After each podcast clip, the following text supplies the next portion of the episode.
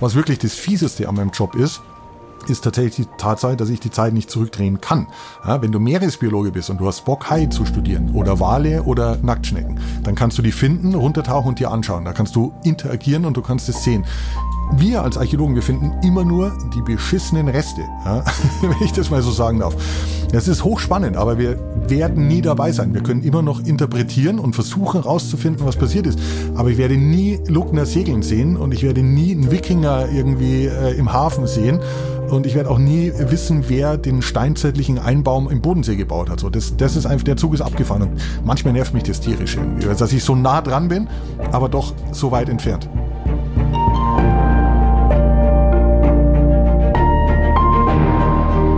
Helden der Meere. Der Blue Awareness Podcast mit Christian Weigand. Hallo und herzlich willkommen zu dieser Episode von Helden der Meere. Stellt euch vor, wir reisen in die Zeit des Ersten Weltkriegs. Und dieser schreckliche Krieg tobt und immer wieder werden Menschen an die Front beordert. Und stell dir vor, es trifft auch dich. Und dir wird gesagt, du sollst jetzt bei der Marine antreten. Ziemlich schnell wird klar, auf dem Schiff, auf dem du jetzt mitfahren sollst, die SMS Seeadler, die ist kein normales Kriegsschiff. Und die Mission, auf die ihr euch begebt, ist ganz geheimer Natur. Denn dieses Schiff ist als Frachtensegler getarnt, in Wirklichkeit aber ein Kriegsschiff. Im Ersten Weltkrieg herrschte nämlich eine Seeblockade und die Engländer haben keine deutschen Schiffe durchgelassen. Und euer Auftrag ist es jetzt, sich auf diesem Schiff durch die Seeblockade zu schleichen, um auf dem offenen Atlantik Handelsschiffe zu versenken. Tja, und irgendwann geht diese Mission los. Und als ihr die Seeblockade erreicht, passiert das Unvermeidliche. Die Engländer entscheiden, euer Schiff anzuhalten und zu kontrollieren. Sie kommen an Bord und untersuchen alles. Tja, wie sich die Matrosen in diesem Moment gefühlt haben mögen, das können wir uns nur vorstellen. Zum Glück gibt es aber auch einen Archäologen, der sich genau damit auskennt. Und es ist einer, den wir aus diesem Podcast auch schon kennen, nämlich Florian Huber. Und er hat sich mit der Geschichte der SMS Seeadler ganz genau beschäftigt. Er kennt die Geschichten, die darüber geschrieben wurden und auch die Tagebucheinträge, die in den Kriegstagebüchern geführt worden sind. Und er kann uns diese Geschichte erzählen. Und das, was wir gerade gehört haben, das war auch nur der Anfang. Denn was folgen sollte, war eine beispiellose Kaperfahrt im Namen des Kaisers. Und mit Florian Huber haben wir hier einen Gast, bei dem ihr gesagt habt, den würden wir gerne nochmal hören. Und neben der Geschichte der SMS Seeadler wird es natürlich auch wieder um die Unterwasserarchäologie gehen und darum, was Flo für eine Zeitmaschine geben würde. Werbung 2018 habe ich mit Blue Awareness begonnen und ziemlich schnell Tim Noack kennengelernt. Er hat im selben Jahr das Meeresschutzprojekt Manta Hari gestartet. Tim hatte sich als Diving Guide in Komodo in Indonesien total in die Unterwasserwelt verliebt und ist nahezu jeden Tag mit Mantarochen getaucht. Leider ist ihm da aufgefallen, dass sie dort nicht nur Nahrung, sondern auch ganz viel Plastik aus dem Wasser filtern. Und da war für Tim klar, es muss sich etwas ändern und er hat das soziale Mode-Startup Manta Hari gegründet. Dort gibt es verschiedene Produkte für OzeanliebhaberInnen. Caps, Mützen, Taschen aus recyceltem PET und ein paar weitere nützliche Sachen, wie zum Beispiel Trinkflaschen. Und das Beste, 50% der Gewinne, die Manta Hari erzielt, werden an die Marine Megafauna Foundation direkt nach Indonesien gespendet. Dort betreiben die Forschung und Bildungsprojekte, mit denen sie dann die Bevölkerung und die Regierung aufklären, um das Problem direkt bei der Ursache zu bekämpfen. Und genau zu diesen Projekten konnte Manta Hari schon 50.000 Euro spenden. Darum schaut doch selbst auch mal bei mantahari.com vorbei. Der Link, der steht auch in den Show Notes und dort könnt ihr mit eurem nächsten Einkauf selbst den Schutz der Mantarochen unterstützen. Und weil Tim die Mantahari-Produkte so gerne bei Ozeanenthusiasten sieht, gibt er allen Helden der Meerehörerinnen 20% Rabatt auf ihre Einkäufe. Gebt also beim nächsten Einkauf den Gutscheincode HDM20 ein und ihr könnt in doppelter Hinsicht nichts falsch machen. Hi Flo! Moin, grüß dich, hallo. Ja, ich freue mich erneut hier zu sein. Es ist äh, fast zwei Jahre her, glaube ich, dass wir das letzte Mal miteinander genau hier in eurer Submaris Tauchbasis gesprochen haben.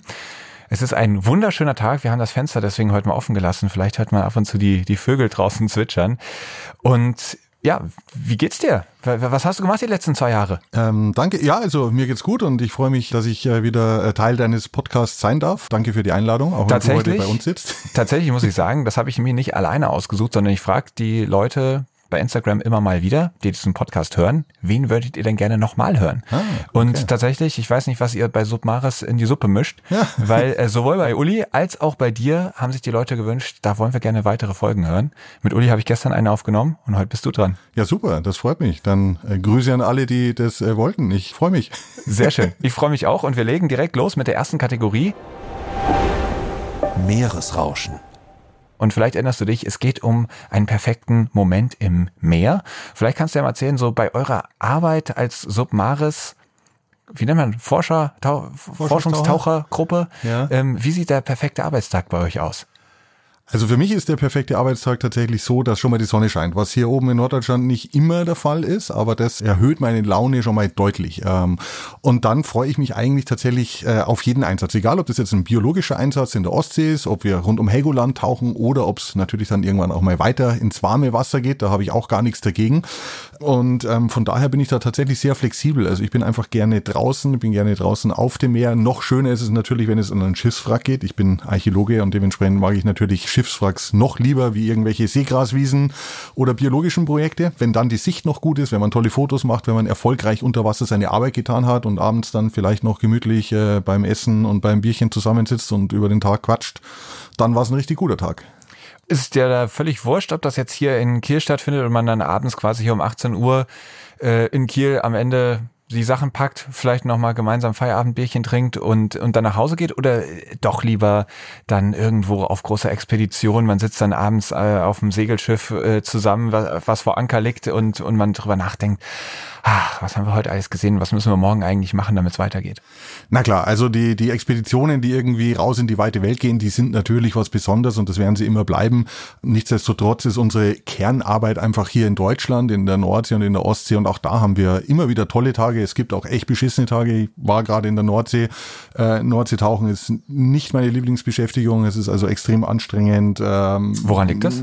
Also A hat sie schon mal, wir waren in der deutschen Nordsee, ja. Ähm, also Wattenmeer vor Borkum, äh, die Sicht ist immer äh, semi gut, sage ich mal. Du hast sehr viel Ebbe und Flut, das heißt, du kannst nur zu bestimmten Stauwasserzeiten tauchen. Das heißt, wenn sich Ebbe und Flut für eine Stunde aufheben, das ist unser Zeitfenster, wo wir ins Wasser gehen. Das heißt, länger wie eine Stunde können wir nicht bleiben und wir müssen das genau abpassen, wann eben dieses Stauwasser kommt. Das heißt, äh, dass du dann auch morgens um vier aufstehst, damit du um fünf auf Schiffs kommst, damit du dann um acht ins Wasser gehst irgendwie. Das finde ich mega nervig irgendwie. Je älter ich werde, desto, also ich kann nicht um vier Uhr aufstehen, das geht eigentlich nicht, aber du musst es eben für diesen Job dann machen. Von daher ist die Nordsee einfach äh, schwierig. So, wenn da noch die Wellen dazukommen, einfach das Wetter, es ändert sich sehr, sehr schnell alles da. Es ist ein schwieriges Gewässer. Ja. Verstehe. Na gut, wir wollen uns jetzt ja auch nicht zu lange in den Schwierigkeiten aufhalten, sondern uns direkt ins Abenteuer stürzen und zwar ins Abenteuer Ozean. Abenteuer Ozean. Du hast eben schon nochmal erwähnt, du bist Unterwasserarchäologe und wer die erste Folge mit dir noch nicht gehört hat, das war Folge Nummer 17, ich kann sie euch ans Herz legen, hört da nochmal rein, da lernt ihr nochmal mehr darüber, was ein Unterwasserarchäologe alles so tut. Er taucht an Wracks, er taucht zu alten steinzeitlichen Siedlungen oder aber auch in Höhlen und da haben wir zum Beispiel auch über diese ja, sehr eindrucksvolle Geschichte vom U-Boot UC-71 gesprochen, aber das wollen wir heute nicht nochmal tun, haben wir damals ja schon gemacht, denn du hast natürlich in den letzten zwei Jahren auch wieder neue Sachen erlebt. Und eine Geschichte, in die ich gerne ganz ausführlich mit dir einsteigen möchte, ist die der SMS Seeadler.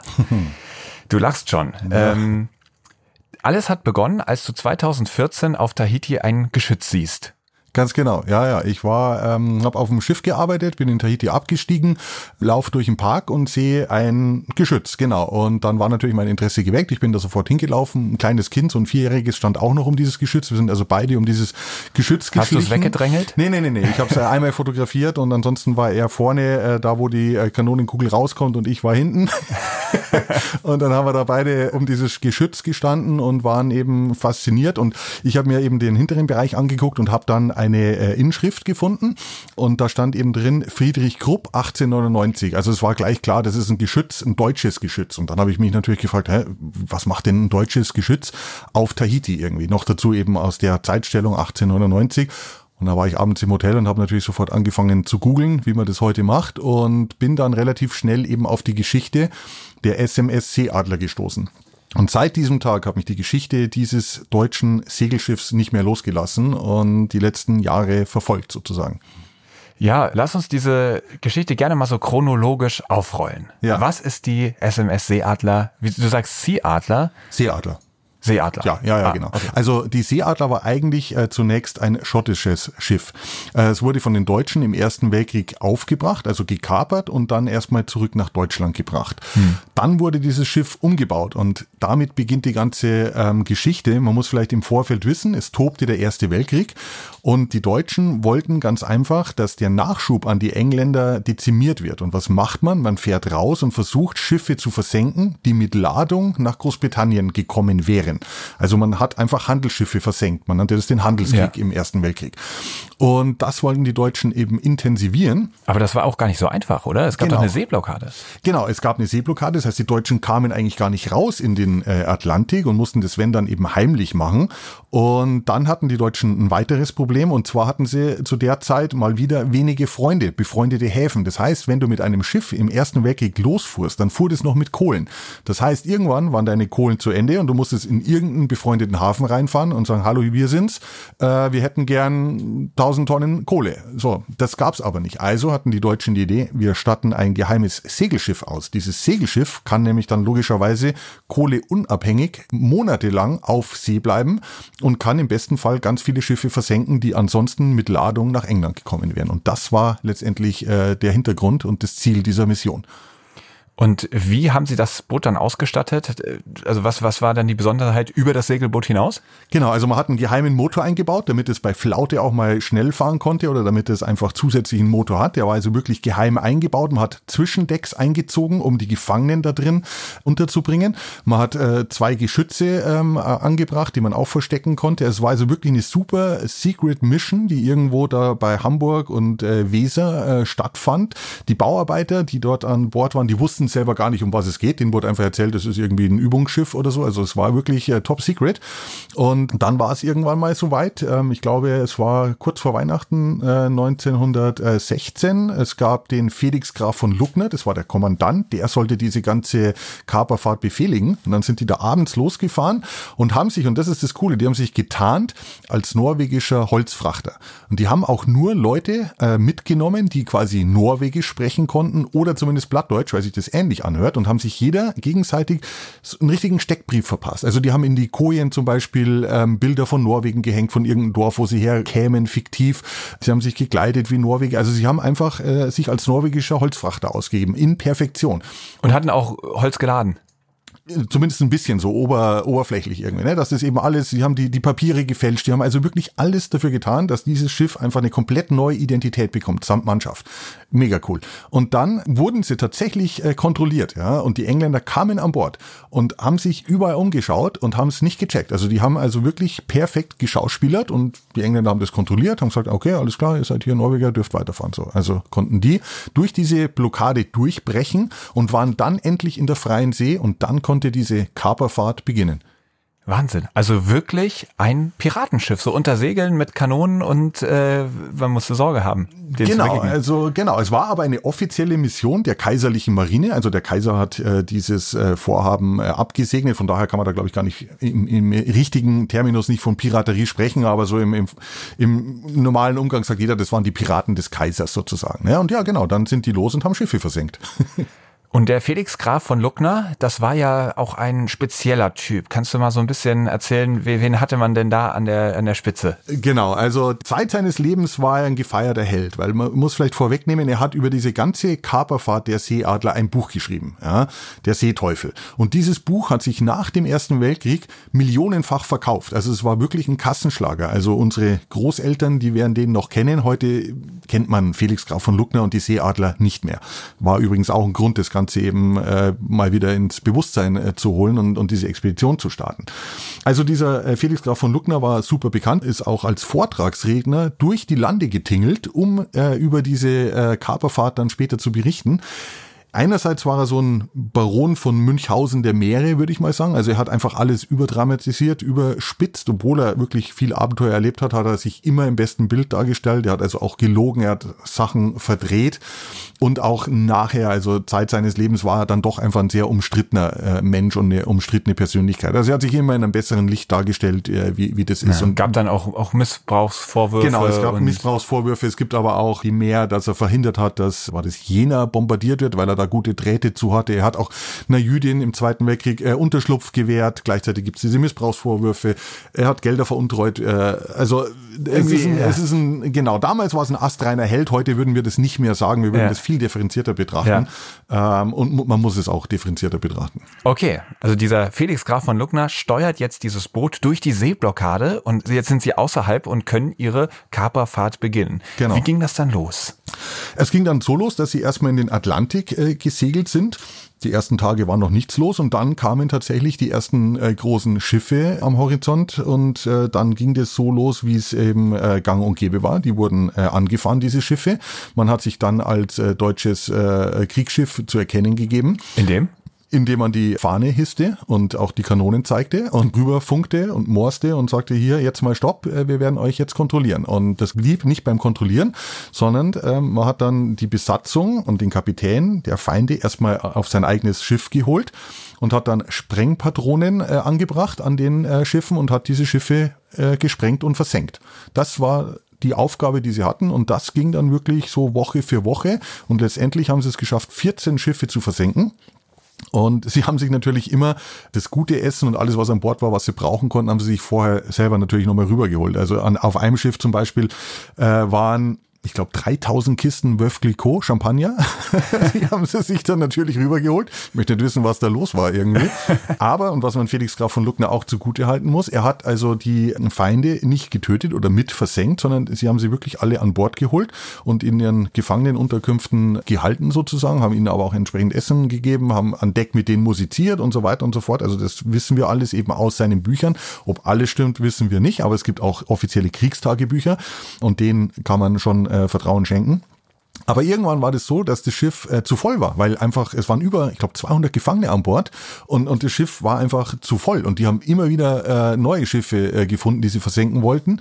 Also haben sie sich ein Schiff geschnappt, das war ein französisches Schiff, und haben dem, das war ein Segelschiff, haben dem die Masten abgekappt und haben alle Gefangenen auf dieses Schiff äh, gesetzt und haben gesagt, okay, ihr seid frei, ihr könnt äh, abzischen. Ja.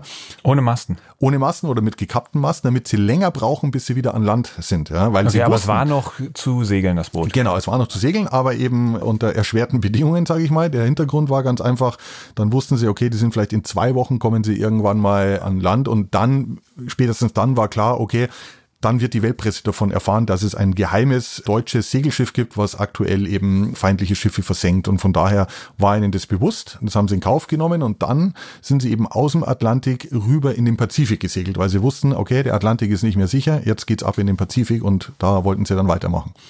Spannend. Also man hat ihn ja auch als Seemann mit goldenem Herzen bezeichnet, genau deshalb, weil er versucht hat, dass wirklich niemand zu Schaden kommt. Und ich finde, das ehrt ihn dann tatsächlich. Die haben Definitiv. ihre eigene Gesundheit oder ihre, ihre Unentdecktheit gefährdet. Es war klar, man würde sie wahrscheinlich auch suchen und versuchen zu versenken. Man hätte auch sagen können, wir opfern jetzt einfach diese 200 Leute und machen hier weiter Krieg so wie wir eigentlich beauftragt sind. Und stattdessen zu sagen, also der kommt einem ja wirklich vor wie so ein Zocker, wie so ein Spielertyp, ne, mhm. der dann sagt, ja komm ey, dann, dann macht ihr jetzt mal hier euer Ding und ich bin mal wieder woanders unterwegs. Ja, ja, ähm, genau. Es gab ja aber trotzdem zwei tragische Todesfälle. Das eine war ein Funker, der dann bei einem Schiff, was sich nicht ergeben wollte, irgendwie dann getroffen wurde. Was hat sich da ähm, zugetragen? Genau, ähm, das, das war unbeabsichtigt. Das war einfach ein Warnschuss. Ne? Also wenn das Schiff nicht gleich angehalten hat, dann haben die natürlich einen Warnschuss abgegeben und das waren ja alles selber keine Kriegsschiffe, sondern Handelsschiffe. So, also das heißt, in der Regel haben die dann relativ schnell äh, kapiert, so okay, wir können hier nicht entkommen, wir ergeben uns und haben dann immer noch eine Chance zu überleben. Und einer dieser Warnschüsse, der schlug halt tatsächlich im gegnerischen Schiff ein und äh, dabei ist eben ein junger Matrose äh, zu Tode gekommen, tragischerweise dessen Mutter äh, Felix Graf von Luttner aber auch nach dem Krieg kontaktiert hat und äh, ihren Brief geschrieben hat, um, äh, äh, um Entschuldigung zu bitten. Also auch das wieder so ein Charakterzug, wo man sagt, okay, das war eigentlich äh, sehr, sehr gutherzig von ihm. Aber das war der Todesfall, der da zustande kam, Ja. dass der junge Soldat starb, genau. Ja. Und es gab noch den zweiten tragischen Todesfall, Dackelschnäuzchen. Ich habe gerade schon überlegt, so, hey, eigentlich weiß ich nur von einem, aber stimmt, Dackelschnäuzchen, ja, Dackelschnäuzchen war auch an Bord. Der starb dann auf einem einsamen Atoll, nämlich auf Mopelia. Ja, der ist, äh, soweit ich weiß, einfach an einem Herzkasper gestorben, weil es da zu viele große Strandkrabben gab und die konnte er nicht ab äh, als guter deutscher Dackel, diese exotischen Tierchen. Und dann äh, hat er die Grätsche gemacht und wurde auf diesem Atoll beerdigt. Und äh, wir waren ja auch auf diesem Atoll, aber das Grab von diesem Dackelschnäuzchen haben wir leider nicht entdeckt. Wie kam es denn dann eigentlich, äh, dass die gar nicht gestoppt werden konnten? Also gab es dann da keine Kriegsschiffe mehr, die im Atlantik irgendwie damit gerechnet haben, dort sich verteidigen zu müssen? Oder wa- waren die so undercover, dass man gedacht hat, ja, Schiff verschwunden, kommt häufiger mal vor? Also irgendwie muss man doch mal, also es wundert mich ein bisschen. Na klar, sicher. Ähm, aber du musst dir ja vorstellen, ich meine, die Meere sind auch heute noch endlos groß und das waren sie damals vor 100 Jahren erst recht irgendwie. Ne? Es gab da keine Satellitenüberwachung, GPS und so weiter und so fort. Was willst du denn machen, wenn so ein Schiff nicht ankommt? Dann kannst du erstmal nur feststellen, äh, das Schiff ist nicht angekommen. So, ne? Aber was, da kann ja alles passiert sein. Das kann untergegangen sein aufgrund eines Sturms. Das weißt du erstmal nicht. Und wo willst du ein Kriegsschiff hinschicken und sagen, fahr doch mal bitte in Atlantik und guck mal, wo, wo der Segler bleibt. Der kann ja unter Umständen fünf Jahre da rumfahren, weil der Atlantik ist dann doch nicht so klein. Da gab es erstmal gar keine Möglichkeit, darauf zu reagieren. Man musste das hinnehmen und sagen, okay, das Schiff kam nicht an und dann kam das nächste nicht an und dann kam das nächste nicht an. Und irgendwann ist aber dann ja dadurch, dass äh, das eine Schiff zurückkam mit den Gefangenen, ist es dann eben durch die Weltpresse gegangen und, und dann war eben klar, okay, da gibt es ein deutsches Schiff, was aktuell sein Unwesen treibt. Du hast eben schon gesagt, die hatten dann da Veuve Clicquot, also Champagner an Bord. Kannst du noch ein bisschen genauer rekonstruieren, wie dann das Leben dort aussah? Also es, es kommt einem ja alles irgendwie nicht so richtig kriegerisch vor, sondern also irgendwie Ja. eher nach, nach einer riesen Gaudi. Ja, du, du hast völlig recht, vor allem wenn man äh, einfach zum Beispiel die Grabenkämpfe äh, des Ersten Weltkriegs äh, aus Verdun und, und so kennt. Das war ja ein, es war ja ein schrecklicher Krieg. Ich meine, da wurde Gas eingesetzt, da sind äh, die jungen äh, Männer wie die Fliegen gestorben. Also war wirklich ein grausamer Krieg, wie jeder Krieg letztendlich grausam ist. Und verglichen damit mutet diese Kaperfahrt natürlich tatsächlich an wie die große Abenteuerfahrt. Und so liest es sich bei Felix Graf von Luckner und so liest es sich teilweise eben auch in den, in den offiziellen Kriegstagebüchern. Ähm, ja, also ich meine, die waren natürlich viel auf See, das muss man auch erstmal abkönnen, aber dadurch, dass sie jedes Mal immer wieder äh, neu, also A hatten sie Proviant genügend für sich selber dabei und dann haben sie ja ein komplettes gegnerisches Schiff, was sie durchsuchen konnten. Auch die hatten natürlich was dabei, also entweder die Ladung, die interessant war, aber wenn das einfach nur ja, äh, Kohle oder Salpeter oder, oder, oder Getreide war, da nimmst du natürlich nicht 10.000 Säcke Getreide an Bord, aber du kannst dir natürlich aus der Offiziersmesse äh, leckere Sachen holen. Also ich nehme mal stark an, die hatten durchaus gutes Essen an Bord und werden auch den einen oder anderen Spaß gemacht haben. Sie haben auch musiziert an Bord mit den Gefangenen, auch das wissen wir. Sie haben sich dann auch mit den Kapitänen unterhalten, weil die Kapitäne wurden natürlich nochmal, also von den gegnerischen Schiffen, die wurden nochmal extra gut behandelt. Die durften auch abends mit Felix Graf von Luckner in der Offiziersmesse dinieren und dann hat man natürlich sinniert über den Krieg und über die ganze äh, ja, Seefahrt und so weiter. Und da erscheint es nicht so, als wäre da jetzt ein purer Hass entstanden, sondern die haben das einfach akzeptiert, haben gesagt, okay, wir sind jetzt im Krieg, wir wurden äh, aufgebracht und das müssen wir jetzt akzeptieren, besser wie, wie tot zu sein.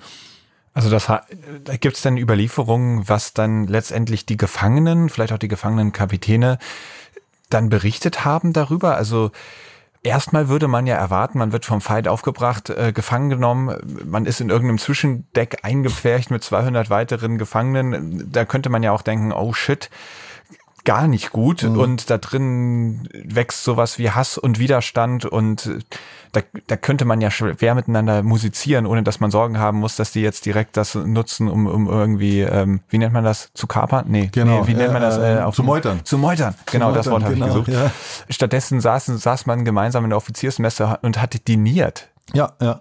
Aber so war das offensichtlich irgendwie. Ne? Die Seemänner haben dann auch also so ein eigenes Ehrgefühl irgendwie und, und das wissen wir auch schon aus den Jahrhunderten davor, wenn der Krieg äh, zu Ende war und wenn man besiegt war, dann hat man sich das nicht persönlich nachgetragen, sondern das war dann einfach so. Ne? Also das hat ja erstmal mit uns persönlich nichts zu tun, sondern du stehst für das eine Land, ich für das andere, äh, aber wir behandeln uns gegenseitig wie Gentlemen. Ja? Und daher ähm, kam das offensichtlich irgendwie, dass man eben gesagt hat, okay, das ist jetzt nicht gegen dich persönlich und ich muss dir jetzt nur schlechte Suppe geben, sondern im Gegenteil, du bist auch ein Seemann, du hast ein Schiff gesteuert, ich habe den größten Respekt vor dir.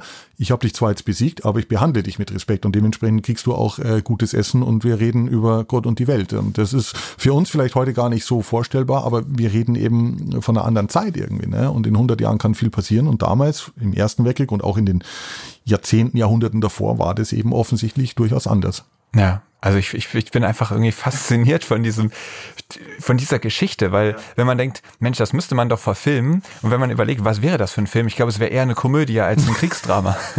ja, es, also, also es wäre mega geil, das zu verfilmen, habe ich mir auch schon überlegt irgendwie. Das könnte ein toller Abenteuerfilm werden. Ja, so ein, so ein witziger Abenteuerfilm, Pirates of the Caribbean Style mäßig irgendwie, vielleicht mit ein bisschen tiefgehenderen Message noch. Aber ja, es, es, es liest sich wirklich wie ein, wie ein Drehbuch irgendwie. Und das war das, was mich ja auch so fasziniert hat. Ich bin da drüber gestolpert und ich kannte vorher vorher schon die Seeadler und die Luckner so vom Hören sagen, ja, aber äh, nicht so äh, genau. Und als ich das gelesen habe, dachte ich so, alter Schwede, was ist das denn irgendwie? Ne? Und dann wusste ich eben, ah, und diese Reste der Seeadler, die liegen da irgendwo noch. Und dann habe ich mir eben in den Kopf gesetzt, okay, ich muss der Erste sein, der die findet, oder der erste Wissenschaftler sein, der die findet und dokumentiert, um diese Geschichte mal wieder so äh, zurückzubringen. Jetzt muss ich dich aber mal ein bisschen ausbremsen.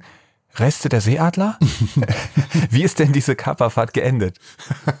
ja, also äh, genau, jede Fahrt endet ja immer irgendwie, entweder im Hafen oder auf dem Grund der Meere. Bei der SMS Seeadler war es tatsächlich so, sie flohen ja in den Pazifik, weil sie im Atlantik nicht mehr bleiben konnten, weil sie wussten, da werden sicherlich äh, in den nächsten Wochen Schiffe nach ihnen suchen. Also ging es in den Pazifik. Dort haben sie drei amerikanische äh, Schiffe versenkt, haben also die amerikanischen äh, Gefangenen äh, an Bord genommen und dann dann kamen sie auf die Idee zu sagen, so, wir brauchen jetzt einfach mal eine Pause. Wir müssen einfach mal durchatmen. Und sie haben beschlossen, in Zusammenarbeit mit den äh, drei amerikanischen Kapitänen, Sie steuern Französisch-Polynesien an, denn in Französisch-Polynesien kennen wir heute na, Bora Bora, Tahiti, das, dieses Sehnsuchtsort. Da gibt's ein unbewohntes Atoll namens Mopelia. Da wohnt keiner und da wollten sie hin, um sich einfach mal wir würden heute sagen, zu refreshen. Ja, also einfach ein Sabbatical mal, zu machen. Genau, auch, auch das mal, klingt wieder nicht so ganz nach äh, strenger Kriegsmarine. ja, man wollte halt mal eine Runde chillen, ne? Und ein äh, paar. Ja, Chef, wir haben mit den Gefangenen gesprochen, die haben auch gesagt, wir brauchen mal eine Pause und da soll es echt gut sein. ja, aber hey, so war's. Die sind da wirklich hingefahren und haben gedacht, okay, man kann das Schiff mal reparieren, man kann die, die Wasservorräte aufnehmen. Die waren monatelang auf See, muss man sich jetzt auch mal vorstellen. Und das Schiff war 80 Meter lang, das war extrem beengend. Äh, und zu sagen, okay, wir machen da einfach mal zwei Wochen oder was, äh, ein bisschen äh, einen lockeren und, und äh, sammeln da Früchte auf der Insel und, und waschen uns mal wieder oder was auch immer. Das erschien allen Beteiligten einfach eine, eine gute Idee. Also segelte man nach Mopelia und jetzt müsst ihr euch das so, so, vorstellen, das ist ein Atoll und dieses Atoll, Atolle sind ja letztendlich versunkene Vulkane. Das heißt, in der Mitte ähm, gibt es eben diese Lagune und außenrum ist so ein Ring, wo also quasi das Riff noch äh, zu sehen ist und wo die Wellen drüber spülen. Also da kann man äh, schwer ankern und da kommt man nicht rein. Aber es gibt in dieses, äh, man kann äh, an einer Stelle von Mopelia kann man durch einen Kanal in die Lagune fahren und da wollten sie eigentlich rein. Traumhafte Lagune, so wie man sich eben die Südsee vorstellt und da wäre alles Chico gewesen gewesen. Das Problem war nur, dieser Kanal, der ist ungefähr 10 Meter breit. Die Seeadler ist 12 Meter breit. Jetzt hat Felix Graf von Luckner natürlich richtig erkannt, äh, wir können da nicht reinsegeln, weil ansonsten ist links und rechts Korallenriff und die Seeadler wird irgendwie äh, da nicht reinkommen. Also war die Idee, wir, wir ankern einfach direkt vor diesem Kanal. Da haben sie geankert und dann sind sie mit Beibooten rübergefahren auf die Insel. Da ist eben dann auch Schnäuzchen ums Leben gekommen, äh, weil, weil die, die Ultrakrebse da am Start waren offensichtlich. Palmendiebe übrigens auch. Große Krabben. Ja, sind ja die größten Krabbe überhaupt, wie, wie Fußbälle. Wir haben die auch fotografiert, weil natürlich Uli und, und, und Christian, äh, die mussten nachts immer irgendwie auf, wenn du mit zwei Biologen unterwegs bist, musst du natürlich immer äh, Viecher fotografieren und dementsprechend ging es abends immer über die Insel. Aber tolle Tiere, interessante Tiere.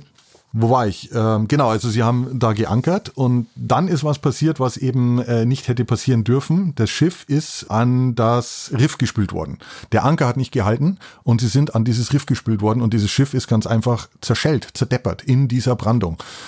Was wir aber erst seit kurzem wissen, denn Felix Graf von Luckner hat in seinem Buch Zeit seines Lebens behauptet, ein riesiger Tsunami wäre gekommen und hätte das ähm, Schiff ans Riff gespült. Ja. Warum hat er das gemacht?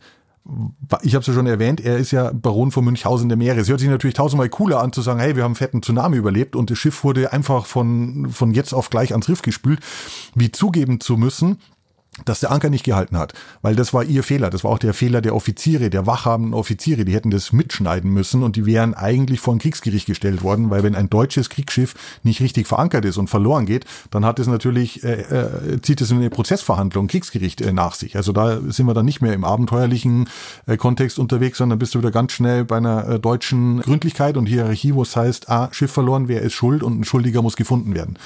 Also er und die Mannschaft haben Zeit ihres Lebens behauptet, ein riesiger Tsunami war's. Wir wissen aber eben heute, dass es ein Ankerfehler war. Das Ding hat einfach nicht gehalten und das Schiff ist äh, verloren gegangen. Und dann saßen sie auf der Insel und waren selbst Gefangene, weil sie kamen nicht mehr weg, weil ihre stolze Seeadler lag da in Trümmern. Und dann? ja, dann waren sie erstmal auf äh, der äh, auf dem Atoll. Konnten Sie den Champagner retten? Äh, bestimmt. Ich habe auch tatsächlich die ganze Zeit nach Champagnerflaschen getaucht und gesucht auf der Insel, weil ich dachte, wenn du so viele tausende Flaschen äh, dabei haben, äh, dabei hattest, dann musst du da ja nochmal was finden. Aber wir haben tatsächlich nichts gefunden. Also die haben ein Lager aufgebaut, ähm, das haben sie dann äh, Seeadlerdorf genannt. Sie haben auch gleich die kaiserliche Fahne gehisst, wie man das so macht, um dieses Stück Land für das Deutsche Kaiserreich in äh, äh Besitz zu nehmen. Dann haben sie äh, ein Gefangenenlager äh, aufgebaut. Dort waren eben die Amerikaner untergebracht. Die waren eben bewacht von den deutschen Soldaten hatten, die hatten ja Gewehre, konnten die also entsprechend bewachen. Und dann saßen sie da irgendwie blöd erstmal. Ne? Zwar im Paradies, aber es war eben ein Schiffbruch im Paradies, sie kamen erstmal nicht mehr weg. Und dann hat Felix Graf von Luckner, ungeduldig wie er war, beschlossen, okay, was machen wir jetzt? Ich schnapp mir ein Beiboot und irgendwie, ich glaube, fünf meiner äh, besten Offiziere und segel einfach mal äh, los, um Hilfe zu holen. Und das hat er tatsächlich gemacht. Und das finde ich krass.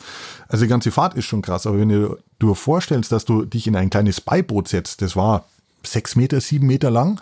Und dann segelst du über diesen Pazifik. Und dieser Pazifik ist unfassbar groß. Ich meine, der Pazifik ist größer wie all unsere Kontinente zusammen. Der Pazifik ist größer wie die Mondoberfläche. Wir reden hier von riesigen Distanzen. Und er musste, ich glaube, über 3000 Kilometer segeln, um nach Fidschi zu gelangen um dort Hilfe zu holen. Dummerweise wurde er in Fidschi aber verhaftet und konnte gar keine Hilfe holen. Also waren Felix Graf von Luckner und seine äh, Offiziere waren erstmal Gefangene und weg. Die wurden dann weiter nach Neuseeland gebracht. Die Mannschaft? Kann man, also ganz kurz da, kann man, wenn man gefangen wird, dann nicht sagen, wow, Leute, ihr könnt noch ein paar mehr Gefangene nehmen, besser als wenn sie auf dieser Insel am Ende verhungern oder ähnliches. Oder hat er dann lieber gesagt, nee, ich sag mal nichts, äh, die kriegen das selbst hin? Genau, er hat nichts gesagt. Er hat also, ähm, die haben ähm, sich dafür ausgegeben, dass sie gerade ein Rennen um die Welt veranstalten würden, die sechs Jungs irgendwie oder Männer irgendwie, ne? was ihnen natürlich nicht abgenommen wurde, so, ne? weil äh, Deutsche mitten im Ersten Weltkrieg veranstalten mit einem sechs Meter langen Boot ein Rennen um die Welt, kam denen irgendwie spanisch vor also haben die äh, Fidschianer äh, die halt gefangen genommen, haben sie dann weiter nach Auckland gebracht und dort wurden sie erstmal interniert irgendwie. Ne? Die anderen waren immer noch auf der Insel gefangen und haben gewartet und Felix Graf von Luckner kam nicht. Dann war es aber so, dass äh, in den nächsten Tagen oder Wochen kam irgendwann mal ein französischer Schoner zu nah an dem Atoll vorbei und die Deutschen haben dann ja, man stellt sich das vor, ne, gewunken, sind mit einem anderen Beiboot, die hatten mehrere Beiboote an Bord, auf diesen ähm, Segler zugefahren und haben halt so getan, als wären sie Schiffbrüchige. Und der ähm, Schoner hat angehalten und wollte denen natürlich helfen. Ne? In dieser abgeschiedenen Ecke triffst du nicht so oft Leute, also gehst du natürlich nicht davon aus, dass das eine Gruppe deutscher Soldaten ist. Aber es waren eben deutsche Soldaten. Und sobald sie nah genug dran waren, haben sie die Decken weggenommen, haben ihre Knarren gezückt und haben gesagt, okay, dieses äh, äh, Schiff ist jetzt ähm, gekapert und äh, gehört jetzt uns. Und damit sind sie tatsächlich, also die komplette Mannschaft konnte sich mit diesem aufgebrachten Schoner retten und dann sind sie bis nach bis zur Osterinsel gesegelt und waren dann in Sicherheit, beziehungsweise von der Osterinsel ging es weiter nach Chile. Zurück blieben aber die amerikanischen Soldaten. Die, die hat man da gelassen. Die haben sie nicht mitgenommen. Der, der, der, der, der äh, Ehren, Ehrenmann Luckner war schon verschwunden. Der war schon weg, genau. Dann gab's noch irgendwie den, den zweiten Kommandanten. Ich glaube, der hieß Kling. Der hat aber gesagt, nee, ihr bleibt schön da und äh, wir zischen ab irgendwie. Es ist aber dann so, dass auch die Amerikaner irgendwann ähm, gerettet wurden, weil auch die haben dann irgendwann äh, Hilfe geholt, beziehungsweise kam dann einfach nochmal äh, wieder mal ein Schiff vorbei und so wurden die dann auch gerettet. Also letztendlich wurden alle gerettet. Erst hat Luckner die Insel verlassen, um Hilfe zu holen, dann die Deutschen mit dem gekaperten Schoner, der äh, nach äh, zur Osterinsel fuhr und ganz am Schluss wurden auch die Amis äh, gerettet, sodass die Insel dann wieder leer war. Zurück blieb nur die äh, Seeadler. Und, und, das Grab äh, von Schnäuzchen. Das Grab von Schnäuzchen und äh, vielleicht ein paar Blechdosen äh, und Zeltheringe, aber keine Wölfkliko-Flaschen. So die Geschichte der SMS Seeadler. Werbung Es gibt viele atemberaubende Geschichten aus den Ozeanen zu erzählen. Mit Worten und mit Bildern. Vielleicht hast du ja auch schon mal darüber nachgedacht, eine Kamera mit ins Wasser zu nehmen, um deine Erlebnisse so festzuhalten, dass sie dich und andere begeistern. Dabei stellt das Element Wasser Fotografinnen vor ganz spezielle Herausforderungen. Und es geht wirklich nicht nur darum, die Kamera wasserdicht zu verpacken, viel wichtiger ist es, die Besonderheiten der Unterwasserfotografie zu verstehen und sich selbst sowie die Ausrüstung darauf einzustellen. Und genau deshalb gibt es Pan Ocean Photo, das Haus der Unterwasserfotografie. Dort werden TaucherInnen auf ihre nächsten Abenteuer vorbereitet und das Equipment auf ihre individuellen Bedürfnisse abgestimmt. Und das gilt für alle Könnensstufen. Seien es EinsteigerInnen, die mehr Qualität in ihren Bildern sehen wollen, oder die absoluten Profis, die den Anschluss an den höchsten Stand der Technik nicht verpassen wollen. Das Besondere bei Pan Ocean Photo, dort kannst du das Equipment sehen, in die Hand nehmen, ausprobieren und dich ausgiebig beraten lassen. Neben dieser Beratung zum richtigen Setup will Pan Ocean Photo aber auch das Wissen vermitteln, wie man unter Wasser großartige Aufnahmen macht. Darum bieten sie Workshops und Reisen an, die voll im Zeichen der Unterwasserfotografie stehen. Wenn auch du dich für die Unterwasserfotografie interessierst, dann schau doch mal in Münster bei Pan Ocean Photo, dem Haus der Unterwasserfotografie vorbei.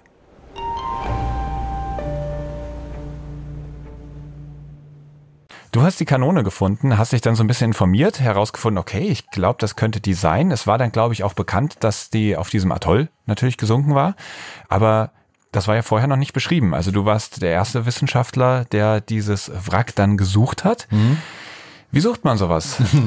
genau, also du hast es schon richtig gesagt, ich war der erste Wissenschaftler. Also die Reste haben Taucher vor uns schon mal entdeckt irgendwie. Also ähm, es ist wie gesagt ein unbewohntes Atoll, aber es gibt immer wieder Weltsegler, die da in der Lagune einfach mal Pause machen und dann sind die da rumgeschnorchelt und dann gibt's auch so ein wackeliges YouTube-Video, wo man irgendwelche Reste sieht und dann war mir schon klar, okay, das können eigentlich nur die Reste sein von der Seeadler. Ähm, aber wir hatten, als wir das geplant haben, wir hatten keine GPS-Koordinaten oder gar nichts, sondern wir hatten nur die Karten und konnten sehen, ah, hier ist der der Channel, der Eingang in die Lagune und rechts davon muss das Ding irgendwo liegen. So, das war mein, mein Anhaltspunkt. Und es hätte auch schief gehen können, dass wir die riesige Expedition planen und wir abtauchen und gar nichts finden. Das war also die große Unbekannte.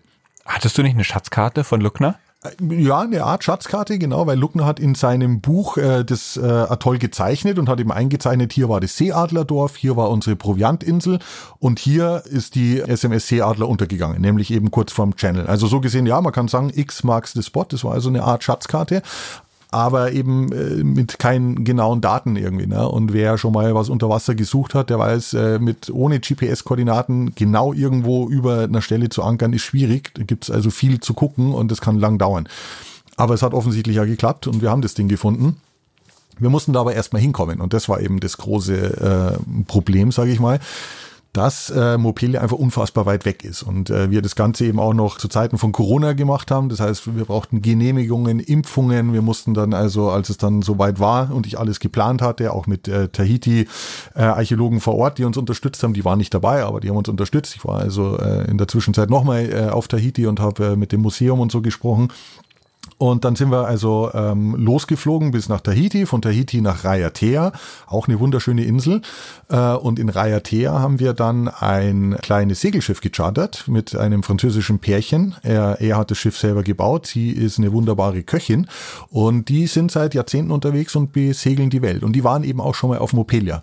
Und denen haben wir uns dann komplett anvertraut. Das heißt, wir haben dann noch, äh, da, wir haben uns Flaschen geliehen vor Ort, wir haben, äh, wir wurden unterstützt, haben einen äh, Kompressor dahin geschickt bekommen, haben haben also alles beladen und sind dann mit unserem kleinen Segelbötchen losgesegelt nach Mopelia, um eben das Wrack zu finden. Wie muss man sich das vorstellen? So den, habt ihr direkt im ersten Tauchgang einen Treffer gelandet? Oder äh, erinnerst du dich an den, an den Moment, wo dir klar war, ich glaube, wir haben's?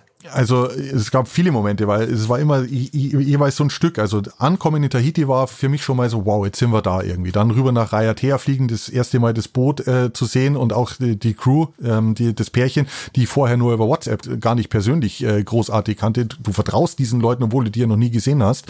War dann so, wow, okay, cool, das könnte gut werden. Dann sind wir dahin gesegelt, 30 Stunden durch die Nacht durch irgendwie, was auch äh, spannend war. Wir haben Fische gefangen irgendwie, um uns selbst zu versorgen. Wir haben Regenwasser aufgefangen, um, um unsere Frischwassertanks äh, wieder aufzufüllen. Also es war einfach mega Abenteuer, mega Expedition, so, so wie, wie wir es einfach äh, mögen und einfach mega cool. Und dann das erste Mal das Atoll zu sehen, zu sagen, geil, jetzt sind wir auch an dem Atoll, jetzt fehlt nur noch das Frack so. Und dann sind wir da rausgefahren mit dem Beiboot. Also wir haben dann, wir sind durch den Channel gekommen, weil unser Boot eben nicht so äh, breit war, haben da in dieser traumhaften Lagune geankert, hatten dann noch so ein kleines Beiboot, einfach ein, ein Dingy, vier Meter lang mit einem 5 PS Außenborder und sind am nächsten Morgen dann da rausgeknattert an diese Stelle, die äh, Felix Graf von Luckner mit seinem X markiert hat und habe gesagt, okay, jetzt springen wir da einfach mal rein und gucken mal, was passiert. Und ich spring rein, ich war, ich war der Erste.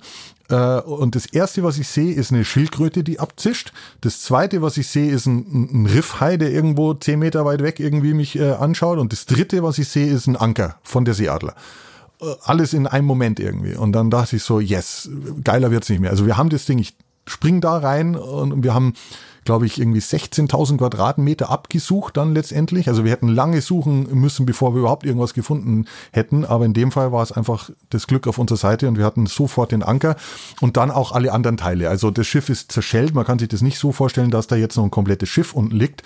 Das Schiff liegt seit 100 Jahren in der Brandung und wird immer mehr zerstört. Und das war auch der Grund, warum ich dahin wollte, um einfach die Reste zu dokumentieren, bevor auch die irgendwann in den Wellen verschwinden werden. Ja. Die schweren Teile vom Motor, die sind noch da und die werden auch sicherlich noch ein paar Jahrzehnte da rumliegen. Aber irgendwann wird der ganze Kram vermutlich zerstört und deshalb wollten wir das dokumentieren. Und dann ging's los. Wir haben den ersten Anker gefunden, wir haben Zylinder gefunden, wir haben die Kurbelwelle gefunden, das Schwungrad, also alles von diesem geheimen 1000 PS Dieselmotor. Und dann waren wir halt im Element und dann wurde da halt äh, gezeichnet, fotografiert, äh, eingemessen, Karten erstellt, all das, was wir dann halt machen. Und das war einfach eine, eine super Zeit.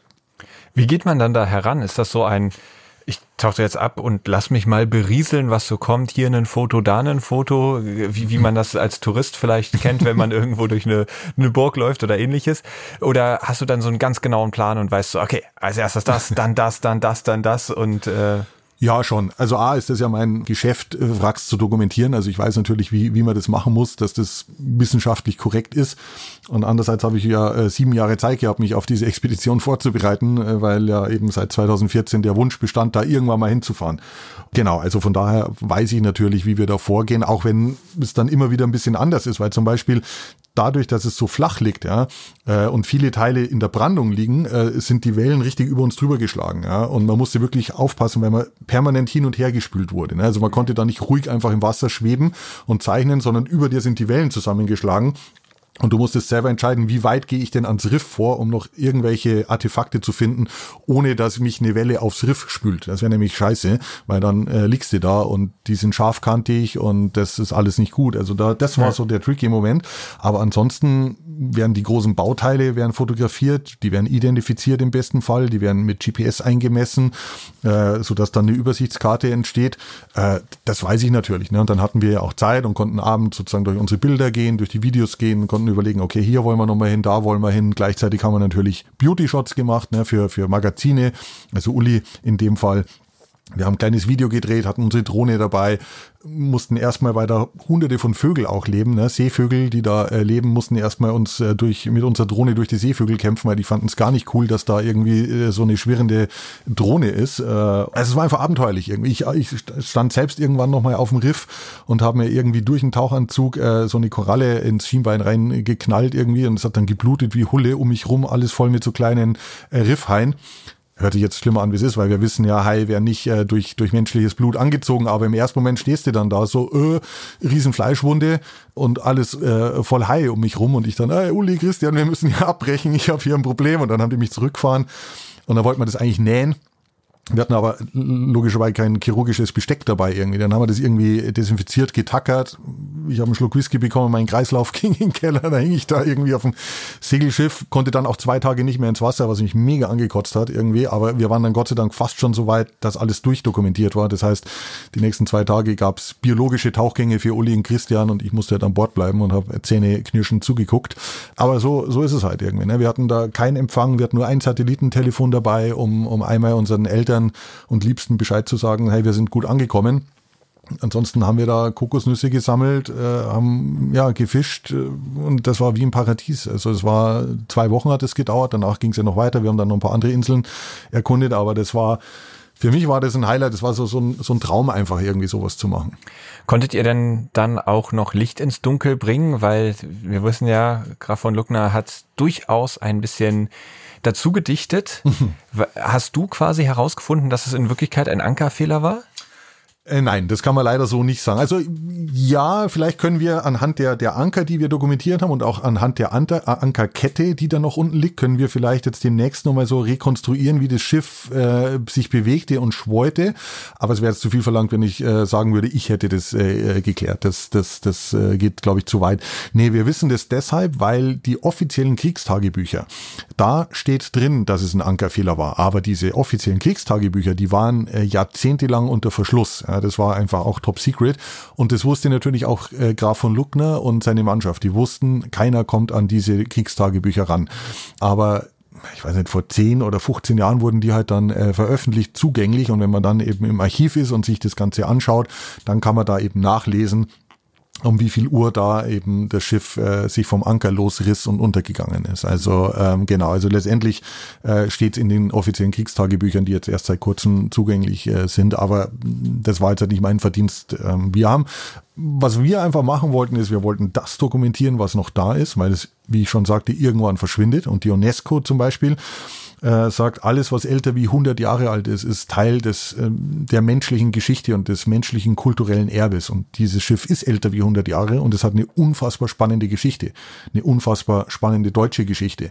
Und die ist einfach in Vergessenheit geraten irgendwie. Und durch unsere Aktion, durch unsere äh, Dokumentation, durch das, dass wir jetzt gerade drüber reden, durch das, dass in meinem nächsten Buch garantiert diese Geschichte auch eine Rolle spielen wird, holen wir das Ganze einfach wieder zurück irgendwie. Und das war einfach so die Intention. Das war jetzt keine super krasse Rocket Science, die wir da gemacht haben, diese Wrackreste zu dokumentieren. Aber das musste es auch gar nicht sein. Wir hatten einfach hart Bock, eine coole Expedition zu machen, die auch noch einen wissenschaftlichen Background hat. Mhm. Letzte Frage dazu. Habt ihr an, auf der Insel dann noch Reste von diesem Lager gefunden? Ich glaube, es wurde auch mal von einem Schatz äh, berichtet, den Luckner da vergraben hat. Hast du dann äh, mit dem blutenden Schienbein entschieden, okay, wenn, wenn ich nicht tauchen kann, dann buddel ich? wir sind tatsächlich natürlich darum, wo äh, das äh, Seeadlerdorf war.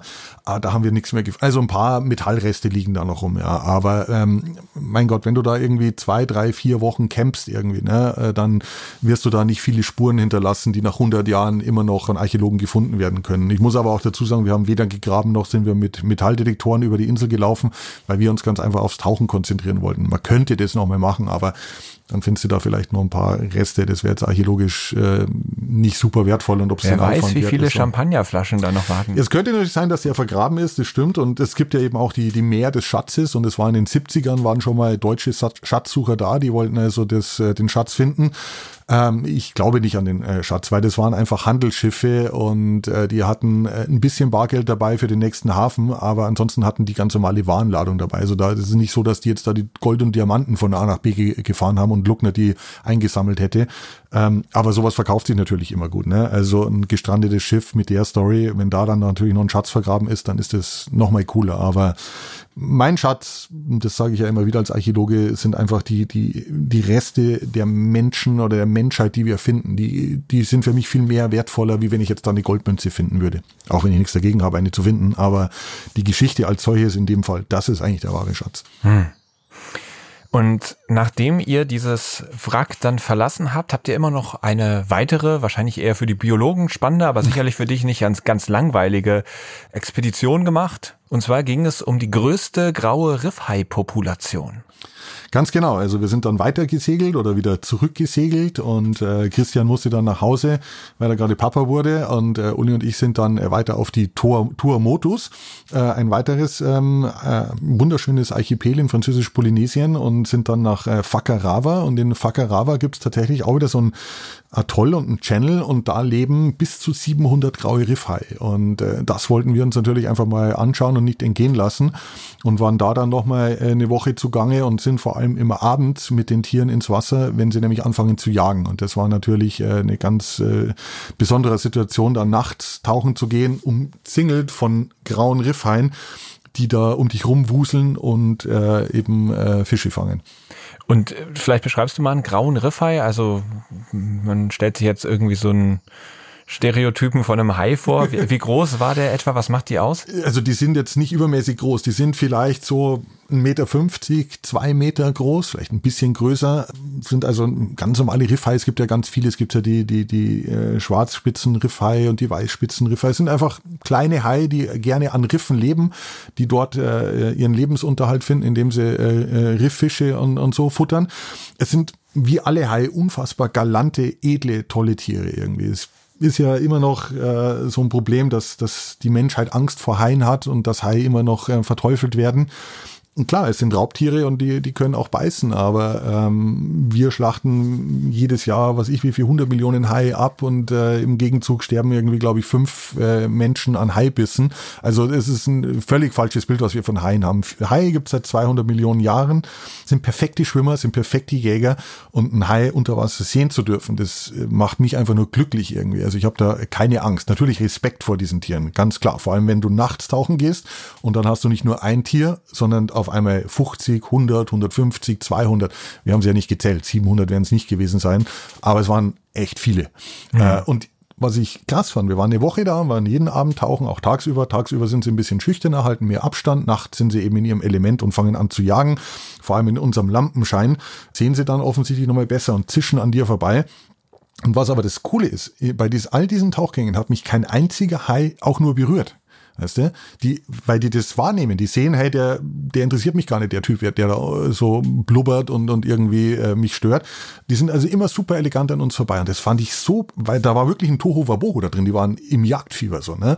Aber sie haben uns nicht berührt, weil sie einfach das unterscheiden können und uns vorbeigeglitten sind. Und da stand ich wirklich so, nicht mit offenem Kiefer, sonst wäre mir der Atemregler rausgefallen, aber wirklich so oh, krass, also heftig, war ein ganz tolles Erlebnis. Und was fressen die denn da, dass da eine so riesige Population an Raubtieren an einem Ort lebt und äh, genug Futter findet? Genau, das ist nämlich genau die richtige Frage. Äh, 700 Haie haben ja Hunger und die essen jeden Tag und die essen nicht wenig.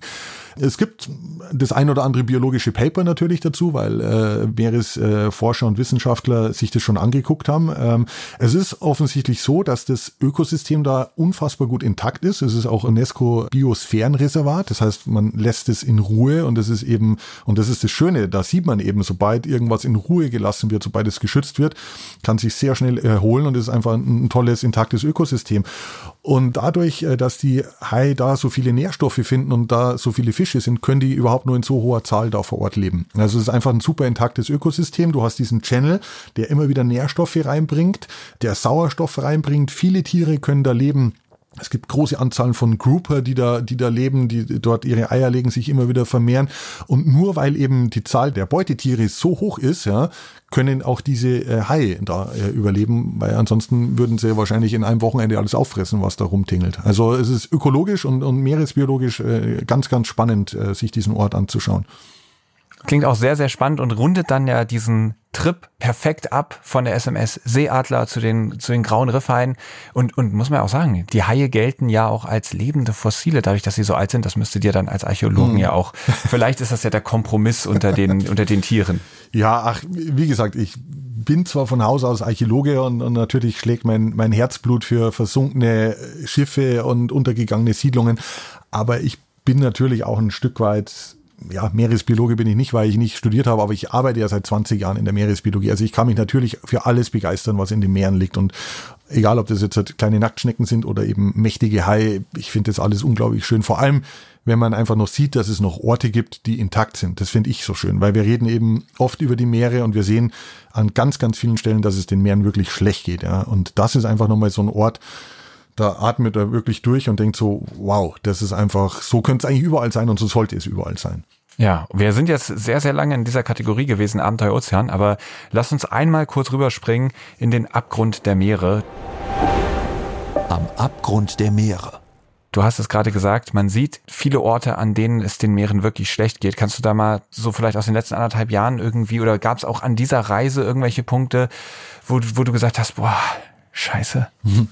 Nee, also in der Südsee tatsächlich äh, gar nicht. Äh, da scheint uns alles wirklich sehr in, in, intakt zu sein. Also die, das ganze Ökosystem, äh, soweit ich das beurteilen kann oder wir das beurteilen können, äh, sah wirklich sehr gut aus. Aber wir sind natürlich an anderen Stellen äh, unterwegs, äh, wo es eben nicht mehr so, so schön ist irgendwie, ne? wo du einfach unglaublich viel Netze siehst, Fischerei, Problematiken, Plastikproblematiken.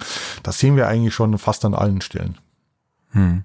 Gibt es da irgendeine Situation, die du ganz besonders beschreiben kannst, wo du sagst, äh, die ist mir in Erinnerung geblieben als ja besonders eindrücklich? Ja, also wie ich schon sagte, sehen wir das überall. Also das, das fängt an, dass wir jedes Jahr auf Helgoland sind, wo wir sehen, dass Bastölpel in irgendwelchen äh, äh, Plastiknetzen mittlerweile brüten, weil sie eben mehr Plastik finden wie Seegras, mit denen sie ihr Netz, äh, ihre, ihre Nester bauen können. Ähm, ich erinnere mich an, an Situationen auch im, im Pazifik, da waren wir in, in Mikronesien tauchen, in Truck Lagoon, wo ganz viele ähm, japanische Kriegsschiffe liegen, die sind immer noch voll beladen mit Munition und Öl. Also das wird irgendwann mal ein Umweltdesaster werden, weil dieses ganze, äh, diese Munition, dieses Öl einfach irgendwann in die Umwelt äh, gelangen wird. Und gleichzeitig waren wir da auf so einer kleinen Insel, die nennt sich bezeichnenderweise Shark Island, auch wieder alles voll mit, mit, mit Riffhaien. Und auf dieser Insel, obwohl die unbewohnt ist, also eine ganz kleine Pimpfinsel, irgendwie 50 Meter im Durchmesser oder so mit drei Palmen drauf, war der ganze Strand voll mit Plastik irgendwie. Ne? Also ähm, Sandaletten, leere ähm, Sonnenmilchflaschen, äh, Coca-Cola-Flaschen und so weiter. Also du bist mitten im Paradies auf so einer unbewohnten Insel und der ganze Strand ist wirklich bis rein in die, in die Palmen alles zugespült mit Plastik irgendwie. Ne? Und wir haben dann ein paar Säcke dabei gehabt und haben versucht, irgendwie zumindest den großen Teil da zu retten was wahrscheinlich nichts bringt, weil dann bringen wir das auf die nächste Insel und da landet es auch wieder irgendwo, weil die kein vernünftiges Recycling-System haben. Also letztendlich kann ich da sagen, egal wo wir sind, sehen wir immer wieder äh, diese, diese Problematik irgendwie. Also egal, ob das in der Ostsee ist, wo, wo der Fisch weniger wird. Weißt du, wenn ich vor 15, 20 Jahren an einem Wrack in der Ostsee tauchen war, dann konnte ich eigentlich die Uhr danach stellen, dass da auch große Dorsche stehen, die da Schutz suchen und, und einfach äh, im Schatten dieses Wracks lauern. Wenn wir heute an diese Schiffe runtergehen, da sehen wir keine Dorsche mehr. Die sind einfach nicht mehr da, weil der Dorsch einfach komplett in der Ostsee weggefischt wurde. Das macht traurig. Ja, sehr krass, wie du das beschreibst. Und äh, ich glaube, das ist einfach ja, es ist omnipräsent und du bist, du bist schon in über 100 Ländern gewesen, habe ich gelesen, äh, für deinen Tauchtrips und du nickst. Ähm, Mittlerweile ja. Mhm, ähm, genau. Also man kann wirklich sagen, du hast ein relativ umfassendes Bild gesammelt und ja, es ist äh, erschreckend, dass du sagst, egal wo man ist, man, man merkt die Auswirkungen und gleichzeitig schön zu wissen, dass es noch diese Orte gibt in der Südsee, an denen es noch relativ gesund ist und man dadurch ja auch eine Baseline hat mhm. und weiß, ja, so sieht's aus, wenn das Ökosystem unberührt und ohne große Stressoren ist. Ja. Ähm, nur so kann man ja überhaupt vergleichen, was an anderen Orten eigentlich verloren gegangen mhm. ist. Das stimmt, ja. Logbucheintrag. Du bist ja mittlerweile hoch dekoriert, Flo.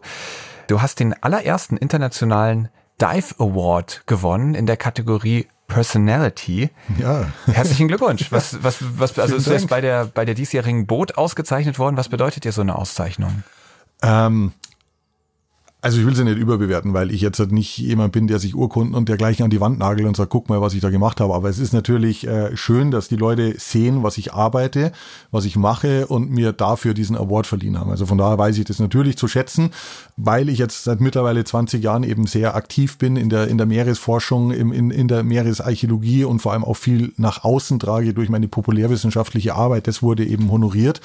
Und das finde ich äh, schön, dass, äh, dass, dass, dass die Leute da an mich gedacht haben. Und äh, von daher freut mich das natürlich, äh, dass ich so einen Award habe. Aber wie gesagt, gleichzeitig weiß ich das, glaube ich, gut einzuschätzen. Es ist nicht so, dass ich den jetzt da von morgens bis abends abfeiere. Ich mache auch ohne Award oder hätte auch ohne Award weitergemacht.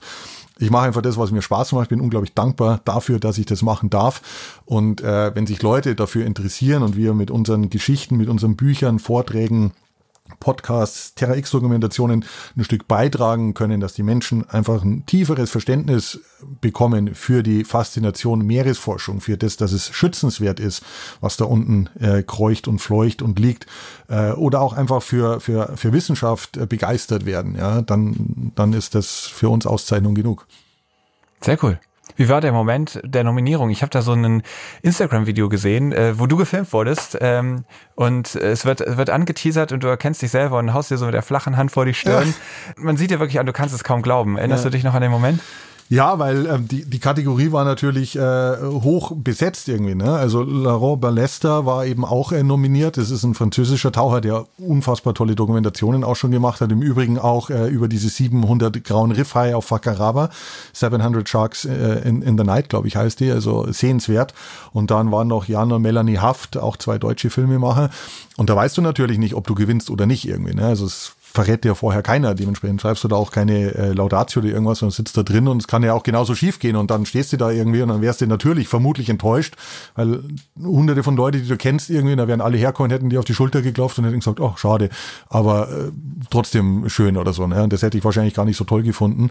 Umso cooler war es, als ich das auf einmal gesehen habe auf der Leinwand, dass, dass, dass, dass sie mich wählen. Na, na klar war das ein toller Moment, weil ich ihn auch teilen konnte mit, mit vielen Leuten auf der Boot, die ich schon seit vielen Jahren kenne ähm, und, und von daher war das natürlich ein ganz, ganz toller Abend. Ja, und es gab 3000 Euro Preisgeld. Herzlichen Glückwunsch. Ja, Herr danke. Huber, was machen Sie mit dem Geld?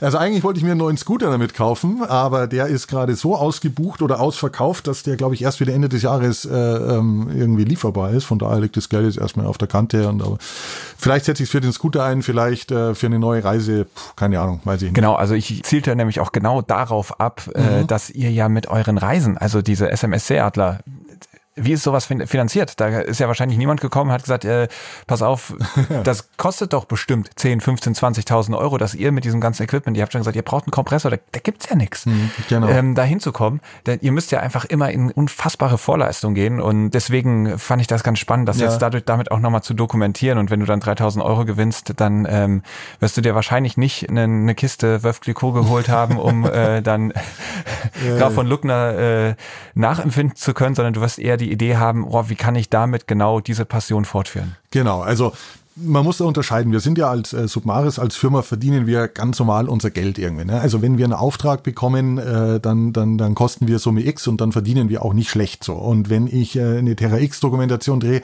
dann werde ich für die auch bezahlt. Und ich werde bezahlt, um Vorträge zu halten, ich werde bezahlt, um meine Bücher zu schreiben oder ich verdiene mit meinen Büchern Geld. Also wir haben äh, ein ganz normales äh, Einkommen. Aber was uns wahrscheinlich unterscheidet, ist, dass wir manchmal Sachen machen, auf die wir einfach Bock haben. Und wenn du äh, keine Finanzierung bekommst, weil es super schwierig ist, erst Anträge zu schreiben und dann ein halbes Jahr zu warten, bevor irgendein Gremium sich zusammensetzt und sagt, nö, aber verbessern Sie das nochmal oder ist der wissenschaftliche Wert auch wirklich äh, krass genug, dann sage ich, pass auf, ab dafür, wir machen das selber und gut ist. Und meine äh, Kumpels und Jungs machen da Gott sei Dank einfach mit. Und wir wissen, dass es in die Zukunft äh, investiertes Geld ist. Ja, also das war eine Low-Budget-Expedition. Wir haben Bilder und Videomaterial verkauft an, an den NDR, an, an RTL, an, an Spiegel. Äh, der Spiegel hat darüber berichtet. Ähm, ich werde das in, in meinem neuen Buch irgendwo unterbringen können. Ich kann das in meinen Vorträgen unterbringen. Also das kommt auf, auf Dauer wieder zurück irgendwie. Ne? Von daher kann man da schon mal in Vorleistung gehen. Und es geht eben nicht immer nur ums Geld verdienen. Und das ist auch schön, dass wir das äh, in unserer Gruppe so sehen, weil sonst könnte man den Job nicht machen. Also da ist einfach nach wie vor viel Enthusiasmus dabei. Und wenn ich Bock habe, irgendwo hinzufahren, dann mache ich das ganz einfach. Und wenn es mir nicht selber erstmal zahle und ich das mir leisten kann, dann ist es völlig in Ordnung. Hm. Bist du eigentlich ein Nostalgiker, der Lust hätte, gewisse Abenteuer so zu erleben, wie sie früher erlebt worden sind? also du denkst dich ja schon sehr stark rein, wie hat das Leben damals so stattgefunden? Also ich könnte mir gut vorstellen, dass es einen dann manchmal auch juckt zu sagen, oh, mal so eine Fahrt zu machen, wie es vor tausend Jahren gemacht wurde oder sowas, das wäre mal spannend. Ja, ja, also ich stelle mir vor allem eigentlich permanent vor, äh, wie es wäre, wenn ich eine äh, Zeitmaschine hätte. Also ist egal, wo ich bin, ich denke immer, also ich schaue mir einen Platz an und versuche mir dann vorzustellen, wie der vor tausend Jahren aussah. Also ich war jetzt gerade letztens eben in Heiterbu, das ist hier äh, in Schleswig eine, eine, eine große alte Wikingerstadt mit einem riesigen ehemaligen Hafen. Und das war ein Dreh- und Angelpunkt. Und da kann ich mir genau vorstellen, wenn ich kurz die Augen zumache, wie die Schiffe anlegen, wie die, wie die Händler da irgendwie äh, ihre Waren anbieten. Ähm, das, das finde ich hochspannend irgendwie. Oder wenn ich von der Pyramide im Dschungel in, in Mexiko stehe oder so. Und da wünsche ich mir tatsächlich immer, ich würde so viel drum geben, einfach die äh, einsteigen zu können und dann als kleines Mäuschen irgendwo zu sitzen und zuzugucken, was da passiert ist. Ich glaube, das würden viele Leute gerne machen. Aber ich stelle es mir eigentlich jeden Tag vor, wenn ich irgendwo bin, weil ich mit so viel Vergangenheit arbeite. Und was wirklich das Fieseste an meinem Job ist, ist tatsächlich die Tatsache, dass ich die Zeit nicht zurückdrehen kann. Ja, wenn du Meeresbiologe bist und du hast Bock, Hai zu studieren oder Wale oder Nacktschnecken, dann kannst du die finden, runtertauchen und dir anschauen. Da kannst du interagieren und du kannst es sehen wir als Archäologen, wir finden immer nur die beschissenen Reste, ja? wenn ich das mal so sagen darf. Das ist hochspannend, aber wir werden nie dabei sein. Wir können immer noch interpretieren und versuchen rauszufinden, was passiert ist. Aber ich werde nie Luckner segeln sehen und ich werde nie einen Wikinger irgendwie äh, im Hafen sehen. Und ich werde auch nie wissen, wer den steinzeitlichen Einbaum im Bodensee gebaut hat. So, das, das ist einfach, der Zug ist abgefahren. Und manchmal nervt mich das tierisch irgendwie. Also, dass ich so nah dran bin, aber doch so weit entfernt. Was würdest du dem Teufel im äh, Tausch gegen eine Zeitmaschine anbieten? würde ich dem anbieten? Ich würde auf alle Fälle ein paar 10.000 Euro springen lassen, um, um, da mal irgendwie äh, so eine, eine richtige Zeitreise zu machen. Ja, und deine cool. meeresbiologischen Kollegen noch oben drauf. Die würde ich mit oben drauf gehen, genau. Wir kommen jetzt in die letzte Kategorie, Ebbe oder Flut. Ebbe oder Flut. Und ich stelle dich vor ein, zwei Halbsätze oder ähm, entweder oder Aussagen und du entscheidest dich einfach. Mhm. Mittelmeer oder Pazifik? Pazifik. Wein, Bier, Champagner oder Limonade? Ah, ich komme aus Bayern, da muss ich natürlich sagen Bier. Ganz klar. Mein größter Erfolg ist? Dass ich seit äh, über 20 Jahren einfach das durchziehe, was mir am meisten Spaß macht, auch wenn es nicht immer einfach ist. Was ich vom Meer gelernt habe? Dass wir unfassbar kleine Lichter sind. Welches Wrack ich unbedingt noch entdecken möchte? Äh, entdecken muss gar nicht sein. Ich würde unfassbar gerne mal zur Titanic tauchen. Ähm, die liegt allerdings dreieinhalbtausend, äh, nee, 3800 Meter tief. Bräuchte also ein U-Boot, das das schafft. Dürfte schwierig werden, aber das wäre ein großer Traum. Titanic. In fünf Jahren werde ich? Vermutlich noch nicht in Rente sein, ähm, aber äh, hoffentlich weiterhin gesund und munter mich für das kulturelle Erbe unter Wasser einsetzen und für den Meeresschutz. Flo, Dafür wünsche ich dir von Herzen alles erdenklich Gute und ich freue mich darauf, denn ich äh, hoffe sehr, dass wir auch in fünf Jahren noch von dir ähm, so erhellende Einsichten bekommen werden. Und das Gute ist, wir nehmen jetzt gleich im Anschluss noch eine zweite Folge auf. Yeah. Also die könnt ihr demnächst dann auch gleich hören. Da könnt ihr euch drauf freuen. Ich tue es jetzt schon, kann nicht länger warten. Deswegen, tschüss. Ich habe jetzt noch was mit dir vor. Das war Florian Huber und das war wieder eine sehr beeindruckende Reise in die Vergangenheit. Und was mich bei dieser Geschichte ganz besonders gepackt hat, ist die Menschlichkeit, die dort im Krieg herrschte. Natürlich gilt das nicht für den kompletten Ersten Weltkrieg, da wissen wir, wie unmenschlich vorgegangen wurde. Aber auf dieser Kaperfahrt wurde versucht, den Auftrag zu erfüllen und gleichzeitig menschliches Leben natürlich verschont wurde. Die Frage stellt sich natürlich, woran hat das gelegen? Und ich kann mir vorstellen, oder vielleicht ist es auch nur ein Wunsch, dass die größere Macht und Kraft des Ozeans die Menschen hat zusammenrücken lassen. Dass man sich gedacht hat, ey, in diesem riesigen, so viel stärkeren Element, da müssen wir Menschen doch aufeinander aufpassen. Da kann man sich nicht gegenseitig einfach versenken und absaufen lassen, sondern wir kümmern uns auch um die Gefangenen. Und letztendlich hat man sie ja sogar freigelassen, obwohl das die eigene Mission und ja auch das eigene Leben gefährdet hat. Und das fand ich dann schon sehr bemerkenswert. Bemerkenswert finde ich auch die Ausdauer, die Florian Huber hat bei seiner Arbeit, die, das ist mir jetzt gerade am Ende nochmal klar geworden, ja darin besteht, immer nur den Spuren hinterherzugehen und das eigentliche Forschungsobjekt, nämlich die Vergangenheit, natürlich nie zu Gesicht bekommen zu können. Ich hoffe, euch hat diese Folge gefallen. Und wenn dem so ist, dann spendet gerne ein paar gute Bewertungen, lasst ein paar Sterne da bei Spotify oder schreibt bei iTunes mal, warum euch dieser Podcast oder diese Folge besonders gut gefallen hat. Und natürlich wäre es toll, wenn ihr den Podcast auch weiterempfehlt, damit immer mehr Menschen sich Helden der Meere anhören. Denn was wir mit diesem Podcast beabsichtigen, ist euch und ganz viele weitere Menschen für die Meere und ganz verschiedene Perspektiven auf die Meere zu begeistern.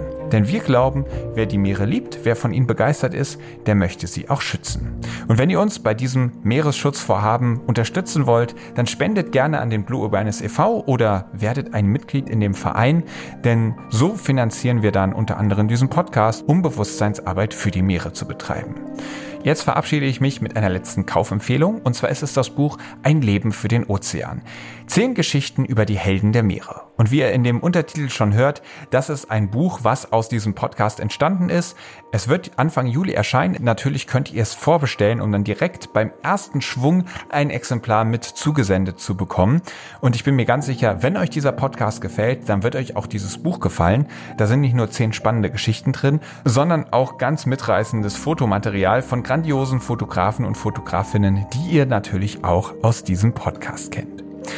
So, jetzt verabschiede ich mich und wir hören uns in zwei Wochen wieder zur nächsten Folge von Helden der Meere. Aufnahme, Produktion und Schnitt Christian Weigand. Musik Paul Timmich und Dorian Behner. Design Malte Buck. Sprecher, Intro und Kategorien Moritz Schelius.